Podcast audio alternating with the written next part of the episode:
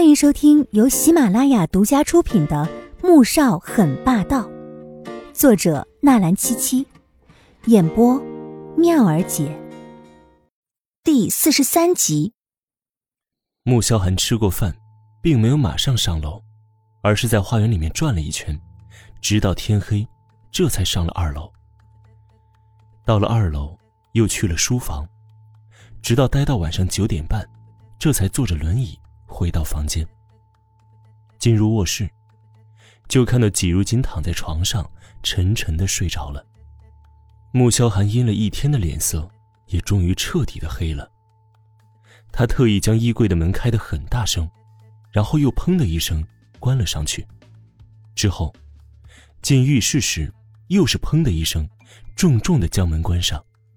直到他从浴室里面出来，季如锦还是用之前的姿势躺着。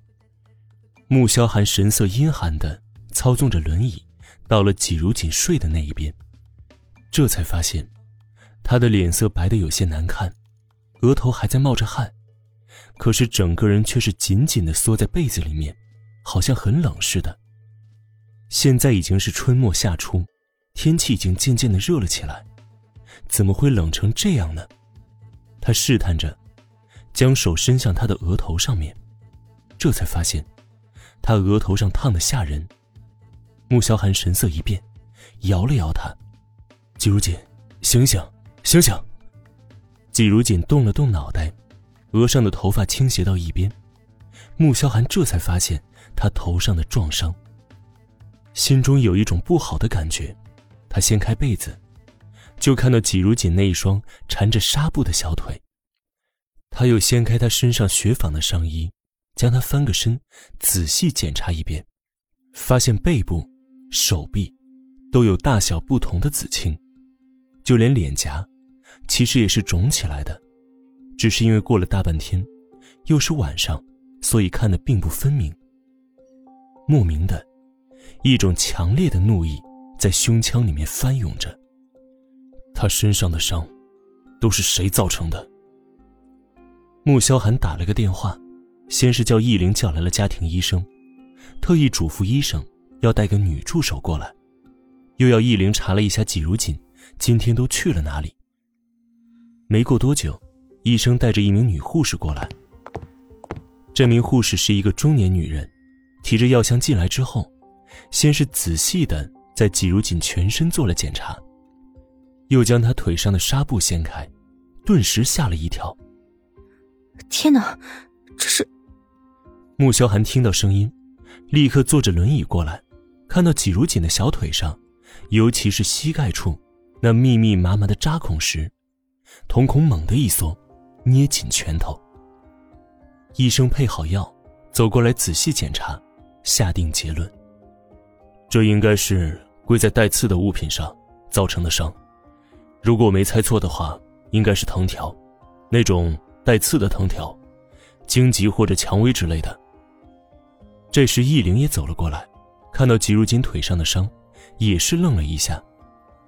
先生，查到了，季小姐今天去了医院之后，又回了一趟季家，从季家离开大约是下午三点半的样子。季小姐身上的伤，应该是在季家受的。话落，便见穆萧寒的脸色彻底冷了下来。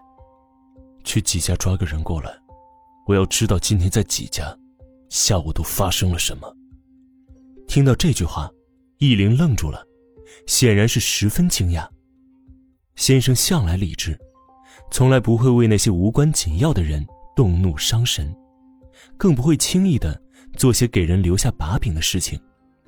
怎么今天，为了纪小姐会三番两次动怒，现在还要他到纪家去抓人？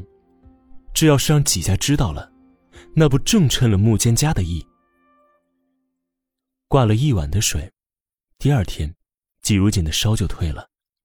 醒来时只觉得头疼极了，他并不知道昨天夜里自己发烧。从床上爬起时，腿上的伤疼的他又冒起冷汗来，却还是咬着牙，一步一步的拿了换洗的衣服，挪进浴室里面。没过多久，穆萧寒坐着轮椅走到卧室里面，看到床上没人。浴室中传来阵阵的水声，脸色顿时寒了下来。操纵着轮椅往浴室走去，砰的一声，门被他推开了。此时的季如锦正在喷头下面洗澡，满身都是泡沫。忽然门被打开了，整个人都吓傻了，愣在原地，忘记遮掩。几秒钟之后，他这才反应过来。穆小寒，你你流氓！季如锦都要哭了，惊叫着，双手不知道要挡在上面好，还是遮住下面好，最终蹲了下来，抱成一团，恼羞的吼着。穆萧寒其实也有些尴尬，但面上，却依然是一副泰山压顶，也从容不迫的姿态，说道：“你不知道自己的脚受伤了，不能沾水吗？”季如锦真的要哭出来了，这混蛋居然还不出去，还跟他说什么伤？他受伤沾水关他屁事啊！现在重要的并不是这些，好吗？你出去，你快点出去！他吸了吸鼻子，心中羞愤的想死，却又不敢甩脸色给穆萧寒看。他觉得自己实在是窝囊和懦弱，这要是换成别的女人。估计会先把这种登徒子狠揍一顿再说吧。擦干净，出来上药。穆萧寒的神色有些不自然，退出去，反手将门关了上来，脑中却想起了刚才打开门时看到的那一幕。亲爱的听众朋友们，我们下集再见。